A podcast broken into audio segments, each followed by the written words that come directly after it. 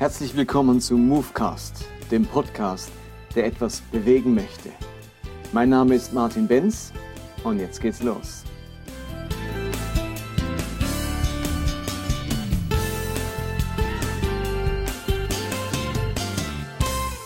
Heute würde ich gerne etwas zum Thema Schöpfungskräfte sagen. Ich habe diesen Begriff von Dr. Wolfgang Bittner. Vor über 20 Jahren hörte ich mal einen Vortrag von ihm und sein Konzept der Schöpfungskräfte hat mich sehr beeindruckt und sehr meinen Glauben mitgeprägt. Als ich zum Glauben kam in meinen Teenagerjahren, da bin ich relativ schnell in eine sehr evangelikal-fundamentalistische Gemeinde gekommen, eine sehr gesetzliche Gemeinde.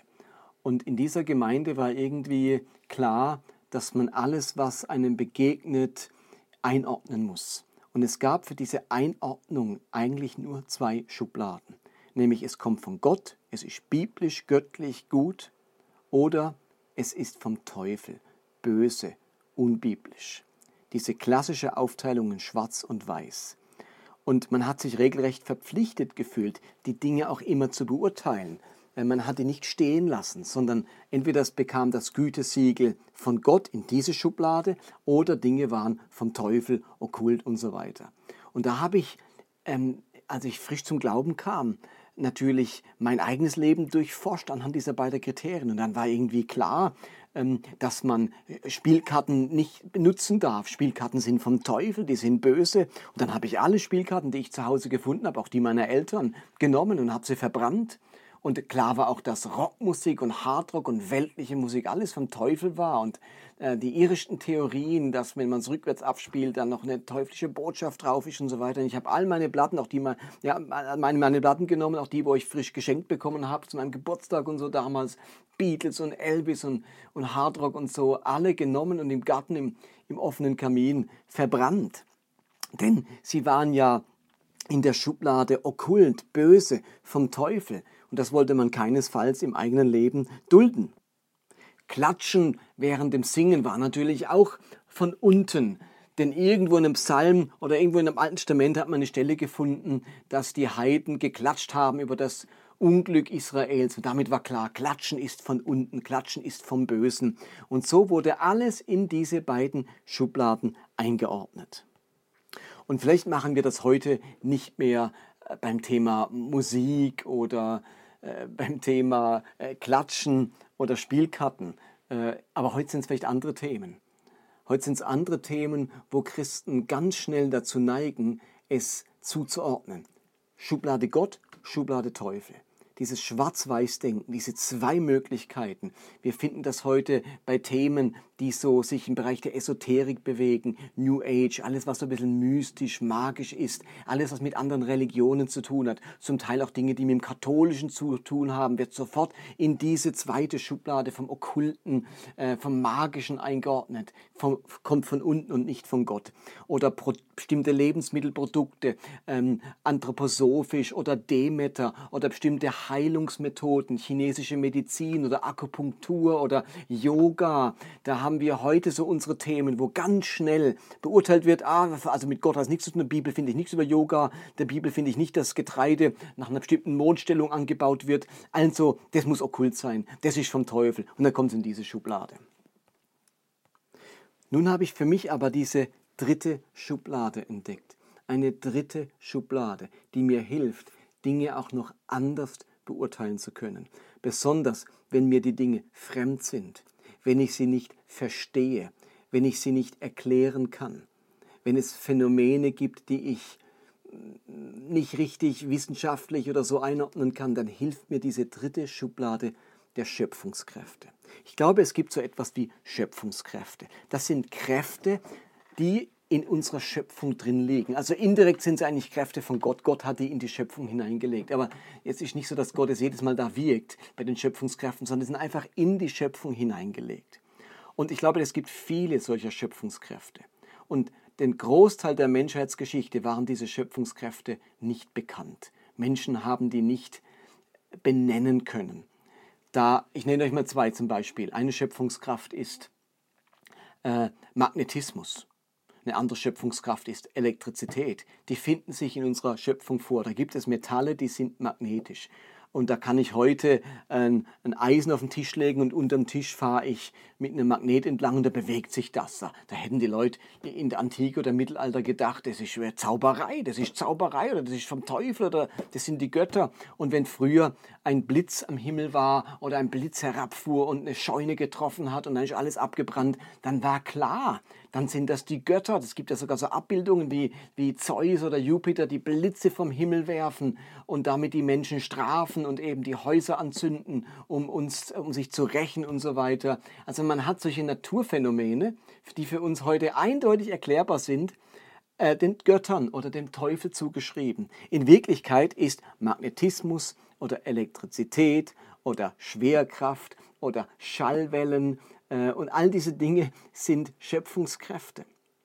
Schwingungen, Atome. Also es gibt so viele Dinge in unserer Natur, in der Physik, in der Chemie, in der Biologie, ähm, wo, wo Schöpfungskräfte sind. Das sind Kräfte, Wirkungen in der Schöpfung und die heute erforscht sind, entdeckt sind und uns helfen, Dinge, denen wir begegnen, zu erklären. Solange man diese Erklärung nicht hatte, diese Schöpfungskräfte nicht kannte, hatte man bloß die zwei Schubladen, um Dinge zu beurteilen. Schöpfungskräfte helfen mir jetzt, eine dritte Schublade aufzumachen zu sagen, Augenblick mal, dieser Blitz kommt nicht vom Teufel oder den Göttern, das ist eine elektrische Entladung. Und jetzt kann ich mir auch sagen, ähm, diese Krankheit, das ist nicht der böse Blick der Hexe, sondern diese Krankheit entsteht aufgrund einer giftigen Pflanze, eines giftigen Nahrungsmittels oder der Verkalkung einer Arterie oder was auch immer es ist. Ich habe plötzlich Erklärungsmöglichkeiten über Schöpfungskräfte, die mir helfen, Dinge einzuordnen. Und ich bin weg von, dieser, von diesem inneren Zwang, es nur noch schwarz-weiß, Gott oder Teufel beurteilen zu müssen. Und wenn heute jemand Veleda, Veleda-Produkte oder äh, Demeter-Produkte einkauft und hat einen Eindruck, die sind gesund oder es ist besser, dann haben wir ganz schnell die Tendenz zu sagen, oh, okkult, äh, die richten sich nach dem Mond oder die rufen dabei noch irgendwelche Beschwörungsformeln oder sonst irgendetwas. Und dann, dann kommt es in die Schublade Teufel oder Okkult. Aber vielleicht steckt dahinter tatsächlich etwas, das in dieser Schöpfung drin ist. Vielleicht hat der Mond mehr Auswirkungen, als wir jetzt schon erkannt haben.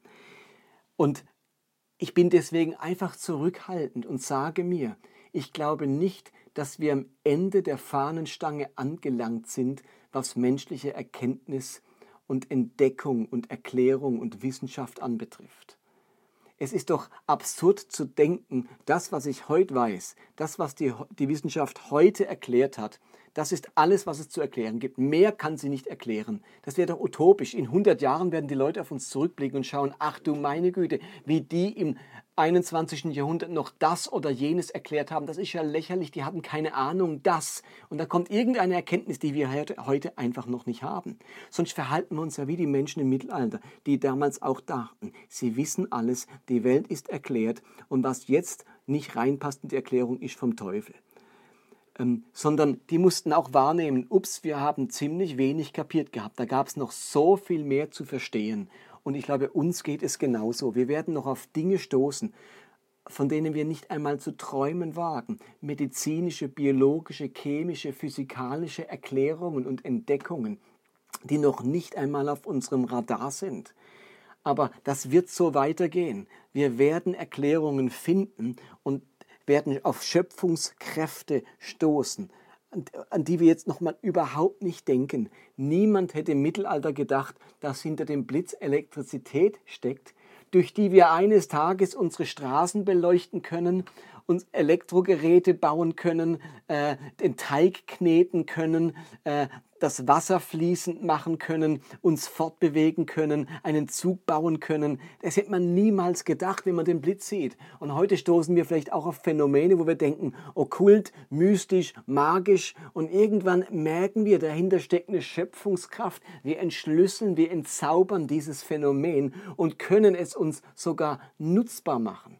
Ich meine, Im Mittelalter hatten die Leute unglaublich Mühe mit irgendeiner Kräuterhexe, die aus einer Pflanze etwas extrahiert hat und dann sollte das wirken. Das war Zauberei, das war die Hexe. Und wir haben null Probleme damit, bloß weil eine Firma die gleiche Pflanze synthetisch herstellt oder den gleichen Wirkstoff aus der Pflanze synthetisch herstellt, das in eine wunderschöne Tablette presst, in eine schöne Pappschachtel macht und plötzlich ist es für uns harmlos. Hat es nichts mehr mit Zauberei und Magie zu tun, es ist einfach eine Tablette. Aber es ist genau der gleiche Wirkstoff, der vor 500 Jahren dazu führte, dass man die Frau noch als Hexe verbrannt hat. Wir sind heute weiter, wir haben das erkannt und haben plötzlich eine dritte Schublade, in die wir Dinge einordnen können. Und so manches, was wir heute in den Bereich der Esoterik oder der Magie verbannen, ist vielleicht nichts anderes wie eine angewandte Schöpfungskraft, über die wir aber noch nichts wissen oder nicht genug wissen.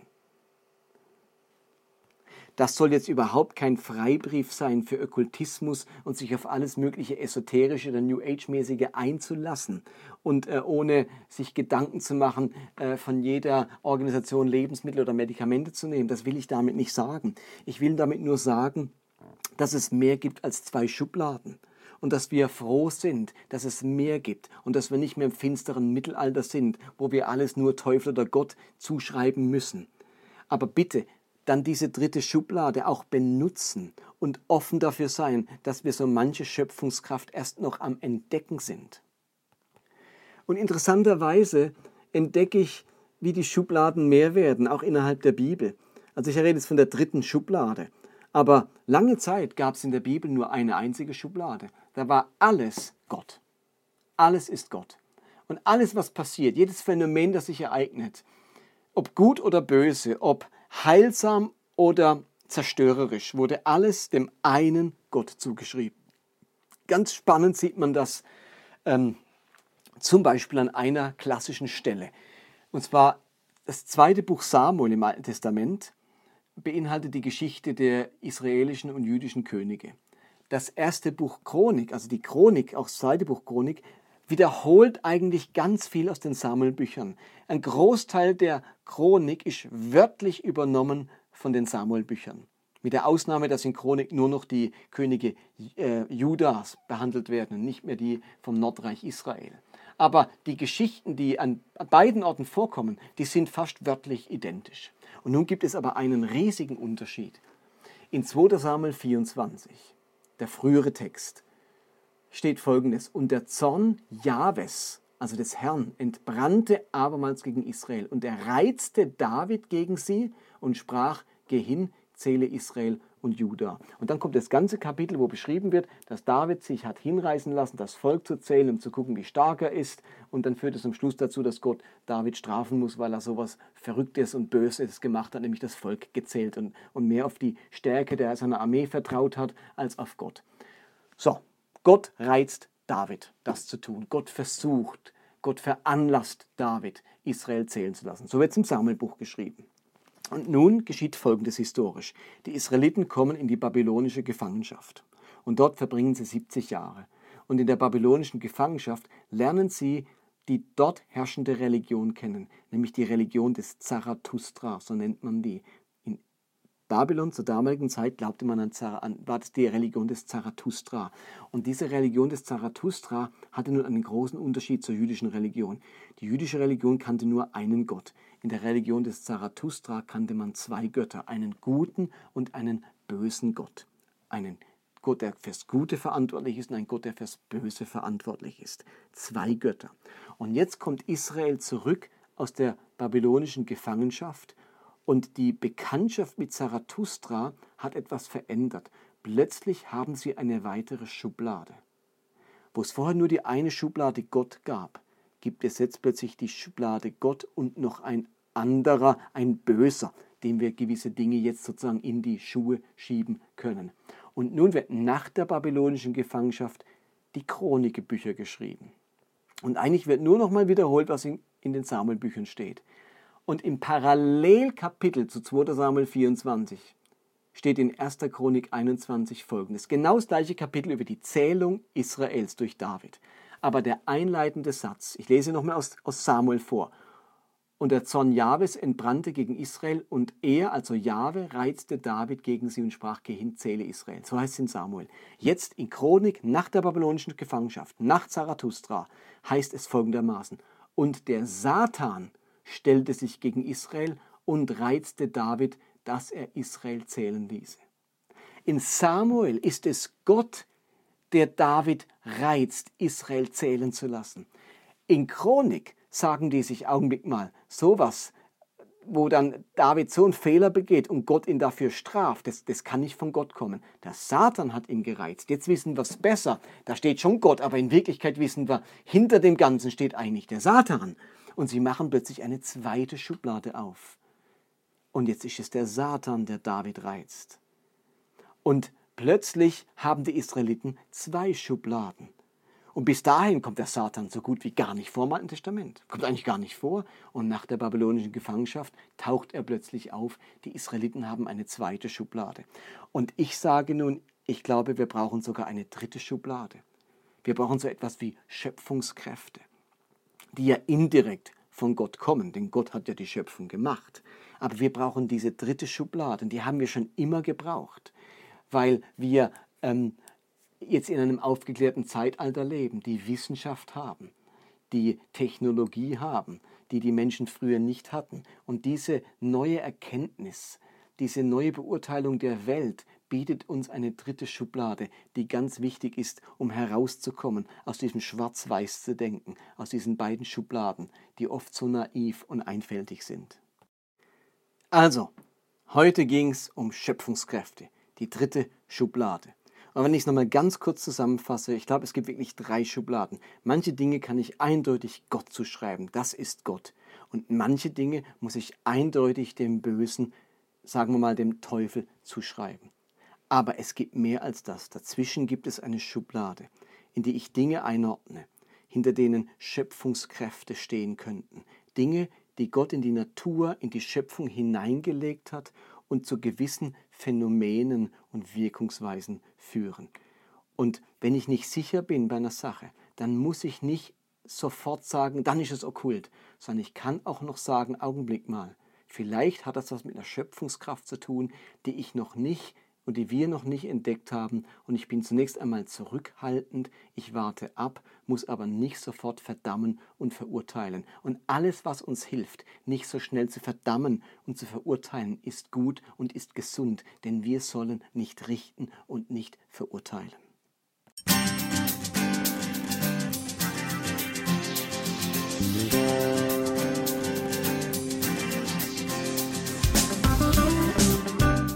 Das war Movecast für heute. Ich hoffe, dass es etwas bewegt in eurem Leben und in eurem Glauben. Ich würde mich freuen, wenn ihr mir Feedback gebt oder Kommentare hinterlasst, entweder auf Facebook oder direkt auf der Webseite des Podcasts. Und die lautet movecast.podbean.com.